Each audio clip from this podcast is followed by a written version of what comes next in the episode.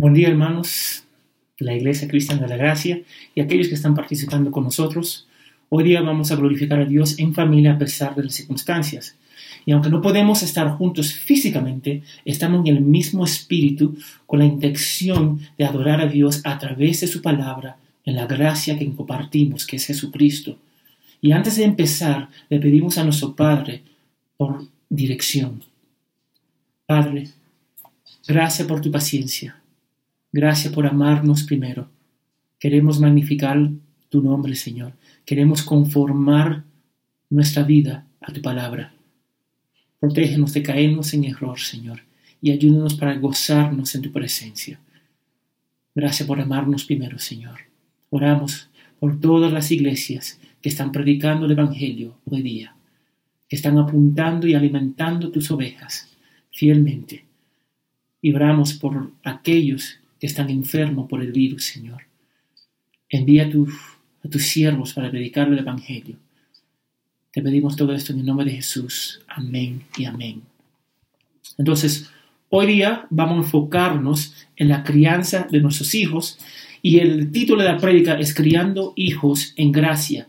Y el versículo en cual vamos a enfocarnos es Efesios 6.4. Pero para tener un poquito de contexto, vamos a leer Efesios 6, 1 al 4. Efesios 6, 1 al 4. Dice la palabra de Dios, Hijos, obedezcan a sus padres en el Señor, porque esto es justo. Honra a tu padre y a tu madre, que es el primer mandamiento con promesas, para que te vaya bien y para que tenga larga vida sobre la tierra. Y ustedes, padres, no provocan a ira a sus hijos, sino críenlos en la disciplina e instrucción del Señor. Entonces, Hoy vamos a hablar de un tema bien sensible y personal de la crianza de los niños, de nuestros hijos. Y si evaluamos la historia en los últimos 70 años, vemos un patrón de la sociedad retrocediendo. Lo vemos en el individualismo, la falta de respeto por la autoridad, el abandono de la familia por parte de los padres, padres que no quieren guiar su familia porque no quieren salir de su zona de confort y le están dando la autoridad a los hijos y muchos en muchos hogares son los hijos que mandan y eso no está bien. Es un tema importante que impacta a la familia, a la iglesia y la sociedad. Mira lo que dice Martin Lloyd Jones sobre el tema. Las tragedias de este mundo se deben enteramente a la caída de la disciplina en varias formas. Y todo esto se originó en el hogar. Si no tienes disciplina en el hogar, no la tienes en ninguna parte. Entonces la crianza de los niños es importante para Dios porque trae estabilidad a la sociedad. Si somos sal y luz en el mundo, entonces la iglesia es el ejemplo y el modelo de la verdadera esperanza en cómo debemos vivir. Porque la filosofía del mundo en, en el colegio es que cualquier forma de disciplina es mala y opresiva. Y eso está causando mucho daño. Porque los hijos, nuestros hijos, son pecadores y ellos van a manipular. Y es el trabajo de los padres para guiar a nuestros hijos en gracia y amor. Otra filosofía que nosotros estamos escuchando, que ha penetrado la iglesia, es que el hombre es bueno y solo necesita ser animado e instruido para encontrar su felicidad. Déjame decirte, hermano, todo lo que el mundo ofrece jamás te va a producir gozo y felicidad. Puede producir felicidad por un momento, pero la felicidad y el gozo se encuentran en Cristo, en Dios. Hoy estamos en el otro extremo del péndulo Hace un siglo la disciplina era dura y firme. Habla con tus abuelos, tus bisabuelos si, si todavía están. Los niños eran, en un sentido, explotados, menospreciados, no tenían una voz en la sociedad. Hoy día la filosofía giró de un extremo a otro y ningún es bíblico, hermanos. entonces estamos viendo lo que está causando eso hoy día. Estamos cosechando el fruto de. Pero ¿qué requiere Dios de los padres y particularmente del padre como cabeza del hogar? ¿Cómo debemos disciplinar a nuestros hijos? ¿Es la disciplina solo para modificar, modificar comportamiento? ¿Está bien para dar palmadas o usar la vara con nuestros hijos? ¿Cuál es el objetivo de la disciplina? Entonces vamos a ver el primer punto. Punto uno. No provocan a ira a sus hijos. Pablo está hablando con los creyentes de Efesio. Los primeros tres capítulos se tratan de quiénes somos en Cristo y los capítulos 4 a 6 se trata de la práctica en cómo vivimos nuestra fe a la luz de nuestra nueva naturaleza. Pablo mencionó el papel de los esposos, las esposas y los hijos y en el versículo 4 se centra en los padres y la crianza de sus hijos. Los hijos deben obedecer. Eso es parte de. Claramente, la presposición es que los hijos deben obedecer, que significa que hay autoridad de los padres. La idea es, si somos cristianos, todas nuestras relaciones son impactadas entre esposo y esposa, esposa y esposo, entre padres e hijos. Todo debería ser impactada positivamente en Cristo. Y para darle un contexto, los padres de Roma tenían la autoridad absoluta sobre su familia. Podían esclavizar a sus hijos, venderlos, tratarlos como esclavos, golpearlos o incluso matarlos. Un bebé romano no era reconocido como persona hasta que el padre lo reconocía oficialmente. La cultura judía era un poco mejor, hermanos. En la crianza de los hijos se oponían al aborto y al abandono, pero enseñaba a sus hijos a través de golpes, que era la norma en la crianza y la educación. Entonces, Pablo quiso mostrar una clara distinción de la cultura romana y judía en comparación con los seguidores de Cristo. Los padres cristianos deben ser amables, cariñosos, pacientes, autocontrolados, hermanos, educadores. Tiene que haber una diferencia con los seguidores de Cristo y el mundo, hermanos. Solo en esa diferencia la iglesia puede ser sal y luz para un mundo sin esperanza. ¿De qué sirve si no sabes dónde acaba el mundo y empieza la iglesia viceversa? Lo que estamos viendo en muchas iglesias es que la iglesia, no hay una diferencia entre la iglesia y el mundo. Y nunca era el plan de Dios. Nosotros somos consagrados, separados en Cristo, con el poder del Espíritu Santo morando dentro de nosotros. Entonces debería ser, debería haber una distinción entre el mundo y la iglesia, entre una familia cristiana y una familia que no son creyentes. Entonces Pablo empieza con una advertencia. Los padres no deben provocar a sus hijos. No debemos provocar, no debemos enojar a nuestros hijos, a nuestros hijos, que va a causar desánimo, frustración, inseguridad en ellos. Estamos hablando de padres que abusan su autoridad o son inconsistentes o no crían a sus hijas simplemente lo dejan que hagan lo que quieran. ¿Cómo podemos provocar a nuestros hijos? Entonces, voy a dar ocho, puntos en cual nosotros como padres podemos provocar a nuestros hijos. El primero, exigir lo irrazonable. Exigir lo irrazonable. Por ejemplo, pedir a un niño de 11 años que cargue una mochila de 15 kilos por los kilómetros o pedir a un niño de 6 años que, caiga, que carga una mochila con 15 kilos un kilómetro. Padres recuerdan la edad y capacidad de tus hijos. No son adultos con cuerpos desarrollados. Muchas veces esperamos cosas de nuestros hijos que ni, ni aún nosotros podemos cumplir. Entonces aprenda a identificar dónde están mental, y físicamente para satisfacer mejor sus necesidades y apuntarlo a Cristo. Entonces cuida de exigir algo que ellos no pueden ser.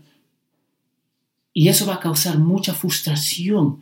Va a causar a tus hijos para enojarse. Dos, demandar la perfección.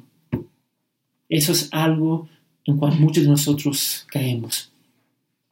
Muchos padres esperan perfectas notas en el colegio. Y cuando tu hijo puede ser que no es dotado en esa área, demandando la perfección siempre conducirá a la decepción. Pregunta, padres, antes de ser adoptados como hijos de Dios, ¿Eran perfectos? No. Dios no demandó la perfección en ti porque, no, porque sabía que no podía lograrlo.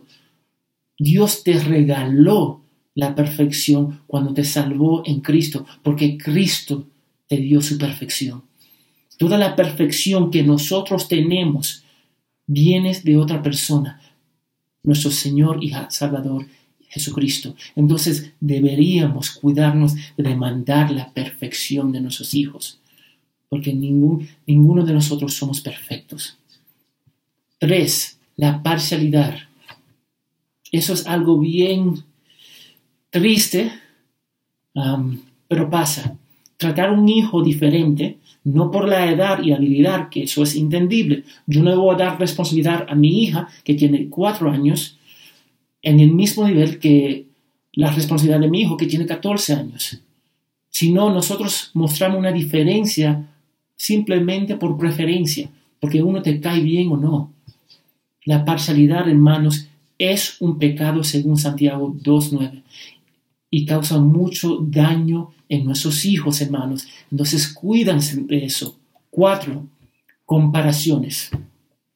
Tenemos la tendencia de comparar a nuestros hijos. Con, comparar a nuestros hijos con sus hermanos, con sus primos, con sus amigos. Es fácil comparar a un niño, a una persona con otra, pero, pero requiere trabajo para llevar a nuestros hijos a la ley de Dios y su necesidad de Cristo. Tenemos que cuidarnos, padres, de comparar a nuestros hijos. Escuchamos padres diciendo, ay, mira tu primo, que termines doctorado, ayuda a su familia, tiene su casa. Mira, nosotros no debemos comparar, porque uno, cada uno de nosotros tenemos diferentes dones, talentos. Y nosotros tenemos que ver que nuestros hijos son diferentes. No hay un molde para todos los hijos. Tenemos que cuidarnos. Nosotros tenemos que celebrar la diferencia en nuestros hijos. Y es algo en cual nosotros luchamos, hermanos. Cinco, constantemente discutiendo. Mira lo que dice Proverbios 10, 19. En las muchas palabras, la transgresión es inevitable, pero el que refrena sus labios es prudente. A veces los padres tienen la tendencia a hablar antes de orar y pensar. La tendencia de simplemente lanzar lo que está en tu mente sin filtro, sin presentarlo ante el trono celestial. Es difícil ayudar y entrenar a nuestros hijos cuando no podemos dejar de discutir. Santiago 1.19 dice, esto lo saben mis hermanos, amados hermanos, hermanos, pero que cada uno sean pronto para oír, tarda para hablar y tardo para la ira. Tenemos que cuidarnos, Padre. Padres, porque muchas veces tenemos la tendencia de discutir y no estamos llamados para discutir con nuestros hijos. Estamos llamados para guiarlos y formarlos para la gloria de Dios. Es fácil discutir, hermanos. Es fácil ver los, errores, bueno, los errores de, nuestros hijos. Pero es difícil para guiarlo y apuntarlo a Cristo. Es difícil para entender quién son, cuáles son sus habilidades, cuáles son sus tendencias y llegar a nuestros hijos y apuntarlo a Cristo y caminar con ellos. 6. Hablando duro con ellos. En lugar de palabras de aliento, aplastamos a nuestros hijos, nuestros niños, con nuestras palabras.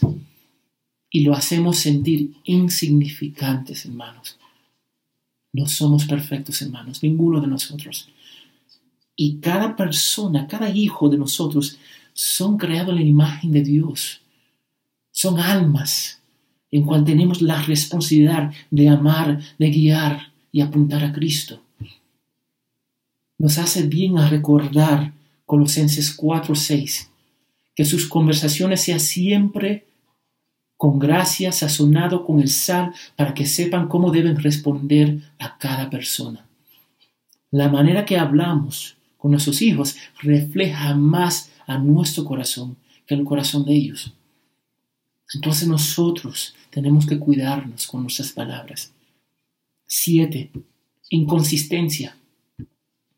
Como padres que tenemos que tratar constantemente para ser constantes con nuestros hijos y no simplemente hacer las cosas de acuerdo con nuestros deseos o sentimientos.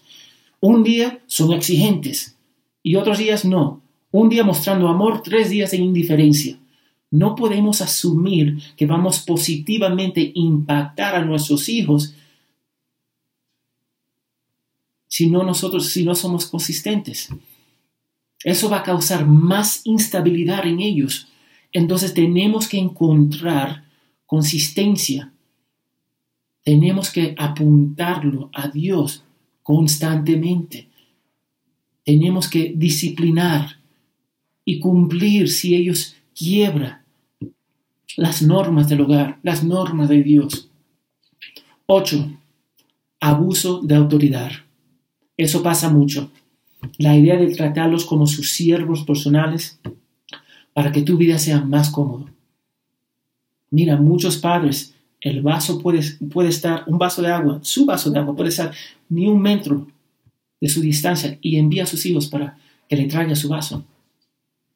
Hay, hay padres que abusan de sus hijos en cualquier forma. Normalmente es fácil identificar a estos niños cuando son adultos, lo que han sido abusados por sus padres, porque en la primera oportunidad que tuvieron, huyeron de su casa y nunca regresaron. Punto número nueve. Nosotros tenemos que ver y entender si le estamos dando la autoridad a nuestros hijos. Muchos padres hoy día le dan la autoridad a nuestros hijos. Nuestros hijos mandan. Ellos nos dicen qué quiero comer, no quiero comer. Cuando se quieren acostar, cuando no quieren ajustar. Ellos no dictan lo que ellos desean y nosotros muchas veces por falta de conocimiento, por no, por no sentirnos incómodos, simplemente le damos lo que ellos quieren. Ellos pasan horas mirando tele, jugando en el celular, en vez de sentándote con tu hijo, hablando con él, o con ella, apuntándolo a Cristo, teniendo conversaciones sobre las cosas de Dios. Va a ser difícil disciplinar a tus hijos, difícil si ustedes, padres como padres, no tienen autoridad. Dios no ha dado poder como padres. No debemos abusar de ese poder, pero gobernar con gran ternura y amor, porque somos una nueva criatura en Cristo. No, ser, no debemos ser impacientes, severos, ni no debemos imponer mandatos insoportables sobre nuestros hijos. Si eres un nuevo, un nuevo criatura en Cristo, la forma en que te comportas debe cambiar y la forma que nosotros interactuamos con los demás también debería cambiar. No estamos llamados a ser duros, pero deberíamos ser conocidos por nuestro amor mutuo. Entonces, ¿cómo debemos formar a nuestros hijos? El punto número dos, criarlo en la disciplina e instrucción del Señor. Tenemos dos mandatos en este versículo que Dios requiere de su pueblo. Uno, no debemos provocar a nuestros hijos. Es un positivo, un negativo con un positivo. Dos, tenemos el mandato de criarlos en el Señor. Entonces, dos cosas que tenemos que hacer, porque Dios nos manda, nos manda a no provocar a nuestros hijos y nos manda a criarlos en el Señor. Cuando no honramos los mandamientos de Dios, estamos pecando. Cuando disciplinamos de una manera equivocada, podemos causar mucho más daño. Muchos padres confunden la gracia con la ley y resultados con éxito. La ley de Dios disciplina y restringe una persona pecaminosa. La ley nunca fue hecha para reformar, para salvar o cambiar una persona. Padres deben usar la ley para mostrar la condición de sus hijos y restringir el mal y después llevarlo a la gracia encontrado en Cristo. El hecho que la disciplina produce resultados no significa que tiene éxito. Lo digo otra vez, hermanos, el hecho que la disciplina produce resultados no significa que tiene éxito. Éxito en la disciplina es fidelidad a Dios. Eso es el éxito, cumpliendo, apuntando, siempre tomando, aprovechando de, de hablar con nuestros hijos de las cosas de Dios, siendo guiado por el Espíritu Santo y sabiendo que Dios produce los resultados, hermanos. Es Dios que produce los resultados. Eso no significa como padres vamos a dejar nuestra responsabilidad, porque Dios nos, nos manda hacerlo, entonces lo vamos a hacer con gozo. Pero los resultados final son de Dios, es de Dios. Entonces, criar en este texto significa cuidar de un niño hasta que se convierta en adulto. La idea es animar y amonestar bíblicamente con amor y ternura. La idea es animar, amonestar bíblicamente con amor y ternura, hermanos. Es encaminarlo y disipularlos. En, en un momento, ¿has pensado que tus hijos son potenciales hermanos y hermanas en Cristo? Debería, ver, debería verlo de esa forma. Entonces, ¿cómo criamos a nuestros hijos? El cómo está claramente explicado en la Biblia. Con disciplina. Y cuando digo disciplina, la primera idea que viene a la cabeza es corregir, lo cual es correcto en un sentido. ¿Qué pasaría si el gobierno no castigara el mal comportamiento? Caos. ¿Qué pasaría si los padres no disciplinaran a sus hijos? Lo mismo, caos. Entonces necesitamos disciplinar el mal comportamiento. Eso está bien, disciplinar el mal comportamiento. Pero ¿cómo lo hacemos? Es de suma importancia. ¿Cómo nosotros podemos ejecutar esa disciplina? Efesios 5:18 nos dice, lleno, siendo llenos del Espíritu. ¿Cómo debemos ejecutar la disciplina? Siendo llenos del Espíritu Santo. La clave de la disciplina es el poder del Espíritu Santo y siendo dirigido por Él. Amén. Según a Timoteo 1.7 dice, porque no nos ha dado Dios espíritu de cobardía, sino de poder, amor y dominio propio. Mira esa palabra. Sino de poder, de amor y dominio propio. Disciplinamos a nuestros hijos controlados por el Espíritu Santo y con dominio propio, propio saturado en amor. Así nosotros deberíamos disciplinar a nuestros hijos. Esa es la manera. Sería fácil disciplinar a nuestros hijos si tú mismo no puedes hacerlo. Sería fácil simplemente en nuestro enojo tomamos una correa y le damos palmadas. Eso sería fácil. Pero sería difícil disciplinar a nuestros hijos si tú mismo no demuestras dominio propio, amor, ser lleno del Espíritu Santo y tú mismo necesitas la disciplina. Cuando disciplinamos en ira siempre causamos más daño. Es mejor no hacerlo, hermanos. Es mejor no disciplinar que disciplinar en ira, porque eso va a causar daño en el corazón de nuestros hijos. Pero hay otro aspecto que nos olvidamos en la práctica, en la disciplina, pero está incluido en la idea que Pablo está transmitiendo. Y cuando él habla de disciplina, criarlos en disciplina, él está hablando de entrenando y educando a nuestros hijos.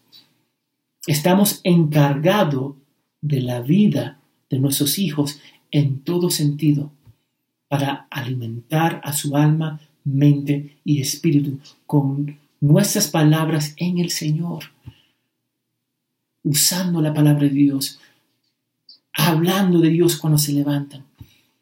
La diferencia en cómo criamos a nuestros hijos es que lo hacemos llenos del Espíritu Santo. Los incrédulos no lo hacen de esa forma y no lo pueden hacer de esa forma.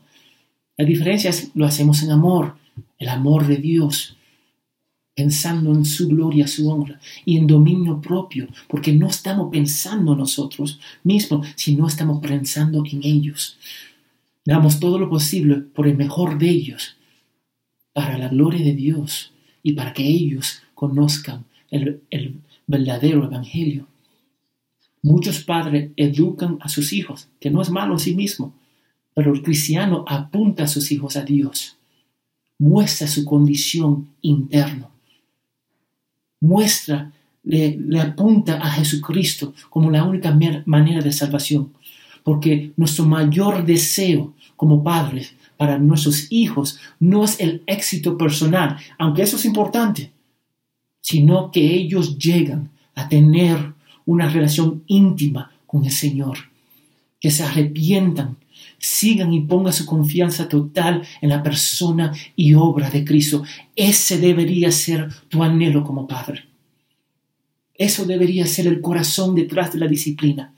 Si vamos a educar a nuestros hijos, caminar con ellos, entrenarlos, con eso en mente, aunque no podemos cambiar su corazón y salvarlos, sí podemos hacer todo lo posible que se acerquen a Cristo. Pero ¿cómo lo hacemos? Deuteronomio, Deuteronomio 6 dice, estas palabras que yo te mando hoy estarán sobre tu corazón y las repetirás a tus hijos y hablarás de ellas estando en tu casa y andando por el camino y al acostarte y cuando te levantes. Así lo hacemos, tomando cada oportunidad que Dios nos da para invertir en ellos. Eso es tan difícil. ¿Tú sabes por qué es difícil? Porque conlleva trabajo. Eso significa que los padres tenemos que tomar, retomar la autoridad. Y no solamente retomarlo con gracia y amor. Y después entrenar y educar a nuestros hijos. Eso es lo que Dios requiere de su pueblo. Una diferencia entre el mundo y la iglesia. El aspecto más influyente en de la vida de su hijo, de nuestros hijos, es el hogar. El componente más influyente es el hogar. No es la iglesia ni el colegio. No es el trabajo de la iglesia de formar a tus hijos. Ellos ayudan en alimentando con la palabra de Dios. Pero el trabajo es de, la, es de los padres. Y muchas iglesias una forma equivocada, están animando mal comportamiento. Están dando la autoridad a la iglesia para cumplir el trabajo que ellos deberían hacer. Y, y eso está animando mal comportamiento. Estamos yendo, estamos animando comportamiento que va contra la voluntad de Dios. Los padres deben usar cada momento de sus vidas invirtiendo en sus hijos con una vida que demuestra el poder del Evangelio en palabras y acción. Entonces, da tu vida por ellos. Padres, tenemos una oportunidad tan maravillosa de invertir y influir positivamente en las vidas de nuestros hijos. Porque Dios no simplemente requiere obediencia externa, eso fue el error de los fariseos. Muchos de nosotros simplemente queremos cambiar lo externo. Dios desea una obediencia que fluye de un corazón cambiado. Ahora, nuestros hijos no nacen creyentes, entonces tenemos que apuntarlo a Cristo. Muchos niños abandonan las enseñanzas del hogar porque los padres solo se centran en el cambio externo, lo que está afuera y no en la transformación de corazón. Ellos están más preocupados de ser avergonzados de sus hijos que sus, hijos sean, que sus hijos sean salvos. Muchos piensan que disciplinar a los niños es darle lo que ellos merecen, que tampoco es correcto. La disciplina no es punitiva, no es vengativa, es educativa y llena de amor, misericordia y gracia. Los padres crían a sus hijos en el Señor. Es nuestro, nuestro trabajo, nuestro llamado. ¿Qué pasaría si Dios nos trata como tratamos a nuestros hijos. Piensa en eso. ¿Qué pasaría si Dios muestra una falta de paciencia con nosotros, que nos disciplina enojado? ¿Qué pasaría? Yo le doy gracias a Dios por su paciencia, amor por nosotros y que Él no es como nosotros. La disciplina del Señor debe ser nuestra mayor prioridad. Aunque puede ser que nuestros hijos no entienden o no le agrada la disciplina, es necesario. Nos deberíamos disciplinarlos en el Señor. Porque muchos de nuestros hijos se van a quejar y eso está bien. Porque Hebreos 12:11 dice, dice la palabra de Dios en Hebreos 12:11, al presentarte ninguna disciplina parece, pues, disculpa, al presentar ninguna disciplina parece ser causa de gozo, sino de tristeza. Sin embargo, a los que han sido excitados por medio de ella, después da fruto apacible de justicia. Lo hacemos para la gloria de Dios y el bien de nuestros hijos. Entonces tenemos que disciplinar, debemos de disciplinar y gozarnos en el trabajo que Dios nos ha dado y en cual nos va a equipar también. Eso es parte del trabajo de la iglesia, equipar a los padres para invertir, para que ellos puedan disciplinar e invertir en sus hijos. La responsabilidad de criar los hijos no, son, no es de la iglesia, es de ustedes, padres. Entonces toma esa responsabilidad. Y una parte de la disciplina, que no es bien popular, son los azotes, las palmadas, Recuerdan que estamos en una cultura que se fue al otro lado del extremo. Antes los padres eran bien duros y ahora los padres son bien flojos. entonces estamos viendo que la cultura va a decir que toda la disciplina en un sentido, más parmadas, son innecesarias. Pero mira lo que dice Proverbios 13:25. Dice que el que evita la vara odia a su hijo. Proverbios 22:15. La necedad está ligada en el corazón del muchacho, mas la vara de la corrección le alejará de él. La vara, hermanos, es una herramienta. Lo digo otra vez. La vara es una herramienta, no es el fin de la disciplina. El fin de la disciplina es Cristo, la gloria de Dios. Si puede educar a sus hijos sin la vara, amén. Porque el punto siempre es apuntarlo a Cristo. A veces va a necesitar la vara. Y eso está bien también. Pero nunca deberíamos usarlo cuando estamos enojados. Nunca deberíamos usarlo para amenazar a nuestros hijos, sino siendo guiado por el Espíritu Santo con dominio propio, saturado en amor. Eso es, debería ser la meta de los padres. Y recuerda que la meta no es buscar modificación, modificar comportamiento, sino buscar corazón transformada a través del Evangelio. Ese es el punto. Otra forma de disciplina, y yo sé que no es popular, es permitiendo que sus hijos sufren las consecuencias de sus pecados. Es difícil ver a nuestros hijos sufrir, pero el mayor crecimiento en nuestras vidas como cristianos normalmente pasa por las tormentas. ¿Cuándo fue? ¿Cuándo era eh, el crecimiento más grande en tu vida espiritualmente? Normalmente es a través de una tormenta. Y Dios usa las tormentas, las dificultades para conformarnos la imagen de Dios. Nuestro deseo es el mejor para nuestros hijos, en cual eso no es mal, hermanos, pero se vuelve malo cuando tratamos de protegerlos de todo. Ahí está el error. Hay muchos padres que dicen, ay, yo no quiero que mis hijos sufren.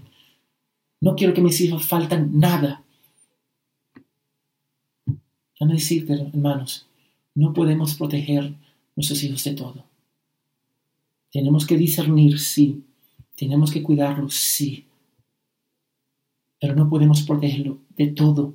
Eso es imposible. Nosotros no somos dioses. Dios es Dios. Entonces déjale sufrir las consecuencias de su pecado y más en un ambiente seguro. El hogar debería ser un ambiente seguro. Es saludable y una gran oportunidad para apuntar a nuestros hijos a Cristo. Entonces, el deseo para nuestros hijos es que amen al Señor para que vean la realidad de la vida cristiana. Eso es lo que yo deseo de mis hijos. Que el, el cristianismo no es solo de reglas, legalismo o reprimir la vida, el gozo, la felicidad. Pero la vida cristiana es precioso, gozoso.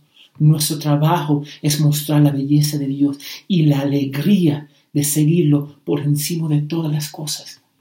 Ojo, por encima de todas las cosas. Es interesante nuestros hijos cuando ve la pasión de los padres en cualquier área. Ellos quieren asimilarlo, ellos quieren copiarlo, ellos quieren vestirse como sus padres, porque ellos ven el gozo que eso trae. Y es una lástima que muchos, muchos ven el gozo de nosotros es el celular, el dinero, el trabajo, el poder. Y dedicamos ni cinco minutos en las cosas del Señor. Entonces nosotros debemos producir, formar un ambiente a donde Cristo es por encima de todo. Eso significa que no vemos a nuestros hijos como nuestras posiciones tampoco, sino como almas que necesitan gracia. Y tenemos el privilegio único de caminar con ellos en el temor del Señor, con la intención de que Dios los salve. No se trata de, endoctrinar a nuestros hijos, sino de mostrarles la belleza de una relación con Dios en Cristo, una relación personal que cambia totalmente tu vida y ellos van a decir, yo quiero eso. Eso va a producir una esperanza, eso va a inspirar un deseo dentro de ellos. Muchos de nuestros hijos no tienen interés en las cosas de Dios porque nosotros somos culpables, porque Dios no es tan importante para nosotros. Esa es la realidad. Nosotros tenemos la obligación de criar a nuestros hijos. Primero, el, el no provocarlos. Y la única forma de ser eso es siendo lleno del Espíritu Santo, teniendo dominio propio, saturando la disciplina con amor, entendiendo que la disciplina es educación y entrenar. Porque tenemos el privilegio de invertir en personas que no son salvos y apuntarlo a Cristo y mostrar la verdadera relación que nosotros tenemos en Cristo. Tenemos ese privilegio. Entonces, ¿qué significa eso para nosotros? Hay algunas cosas que nosotros podemos y debemos hacer. Ahora tenemos una oportunidad única de tener que estar en cuarentena. Eso significa que los padres tienen la oportunidad de implementar nuevas formas bíblicas de criar a, a sus hijos. Y una forma de hacer eso es devocionales familiares. Padres, la primera cosa que en cual ustedes tienen que entender, ustedes tienen que captar la importancia de devociones familiares. Tienen que hacerlo. Porque yo te puedo decir que es, importante, pero ustedes tienen que creerlo.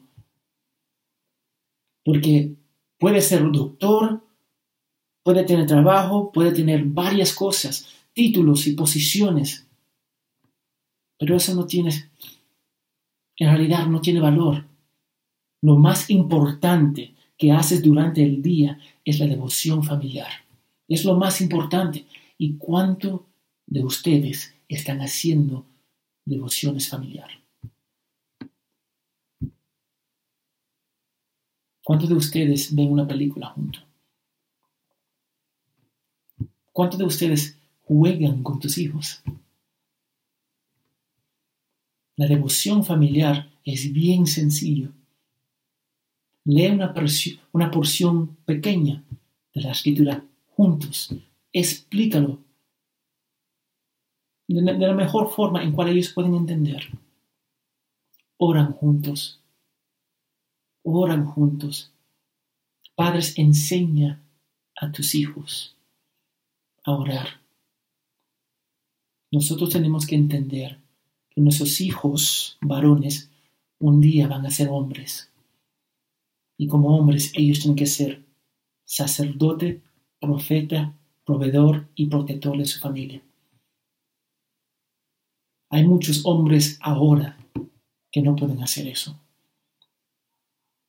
Hay mujeres. Las mujeres son llamadas para cuidar a sus hijos, para invertir en las otras mujeres, para cuidar a su esposo. Y muchas mujeres no pueden hacer eso. Hay una diferencia en los varones y hay una diferencia con las mujeres. Y muchos de nosotros no notamos nada. No hacemos, no invertimos en ellos. Ellos no están siendo guiados para asumir su rol. Y eso puede pasar a través de devociones. Eso puede, devociones familiares, a donde nos sentamos juntos, leemos una escritura, hablamos de ella. Algo sencillo, no tiene que ser largo. Oramos juntos.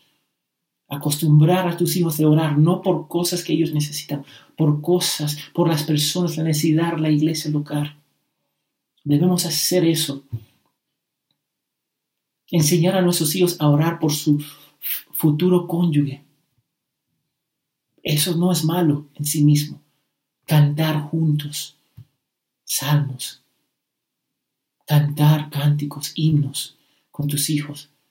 No tiene que ser largo, hermanos, pero debe ser el centro de la vida cristiana. Cada familia es una pequeña iglesia. Cada familia. Yo quiero ver cada hogar, no importa si eres una familia con padre, mamá y papá y hijos, madre soltera, pero cada hogar que sea una iglesia pequeña, glorificando a Dios con los hijos y entrenando a tus hijos con gracia y amor, la belleza de Cristo y apuntándolos a Cristo. Los padres enseñan a sus hijos a orar, enseña a gozarse de la palabra, de hacer la lectura, porque es nuestra obligación y deberíamos hacerlo con gozo. Y finalmente, lo mejor, lo que podemos hacer es orar para que Dios los cambie. Tenemos una tendencia a frustrarnos tratando de cambiar el comportamiento de nuestros hijos. No podemos cambiarlos, hermanos. Es imposible. Yo no puedo cambiar a mis hijos, no puedo cambiar a mi esposa, no puedo cambiar a los hermanos de la iglesia. Es la palabra de Dios que cambia. Es Dios que cambia. No soy yo. No somos nosotros. Si quiere empezar con una disciplina bíblica, instruyendo a sus hijos, pídele a Dios en oración que haga el trabajo. Toda disciplina empieza en oración. Así que Dios nos permita entender la importancia, el papel que tenemos en la vida de nuestros hijos y que sacrificamos a nosotros mismos nuestros deseos para apuntar a nuestros hijos en Cristo a Cristo. El trabajo en cual nosotros tenemos es grande. Y mientras nosotros estamos en cuarentena, deberíamos aprovechar a hablar entre pareja para ponernos en, la misma, en el mismo sentir. Buscar ayuda de los hermanos de la iglesia Y algunos van a decir, bueno, no tengo hijos, o soy soltero. El principio todavía se aplica. ¿Cómo nosotros debemos acercarnos con las personas, los hermanos en Cristo? Ser lleno del Espíritu Santo, con dominio propio, saturado en amor, porque aunque no tenemos hijos físicos, todos de nosotros debemos tener hijos espirituales. Que podemos entender, ver a Corintios 10:31. Dice entonces, ya sea que coman, que beban o que hagan cualquiera otra cosa, hágalo todo para la gloria de Dios. Disciplina y cría a tus hijos para la gloria de Dios. No provoca a tus hijos para la gloria de Dios. Que nuestros hogares se pueden convertir en pequeñas iglesias que transforma vidas e impacta a nuestros hijos para decir yo deseo lo que quiero, lo que quieren mis padres. Yo quiero conocer a Cristo. Vamos a orar.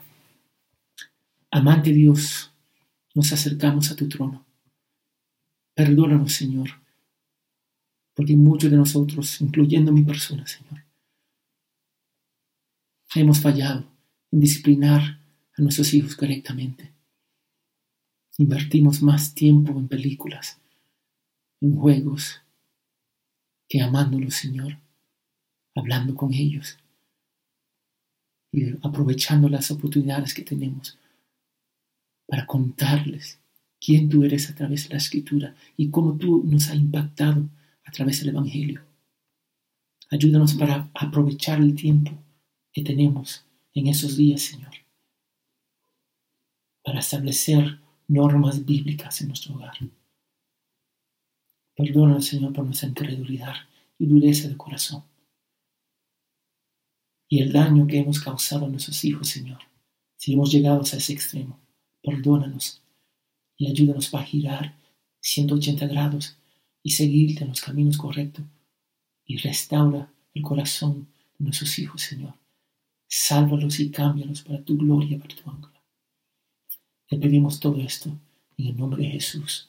Amén y amén.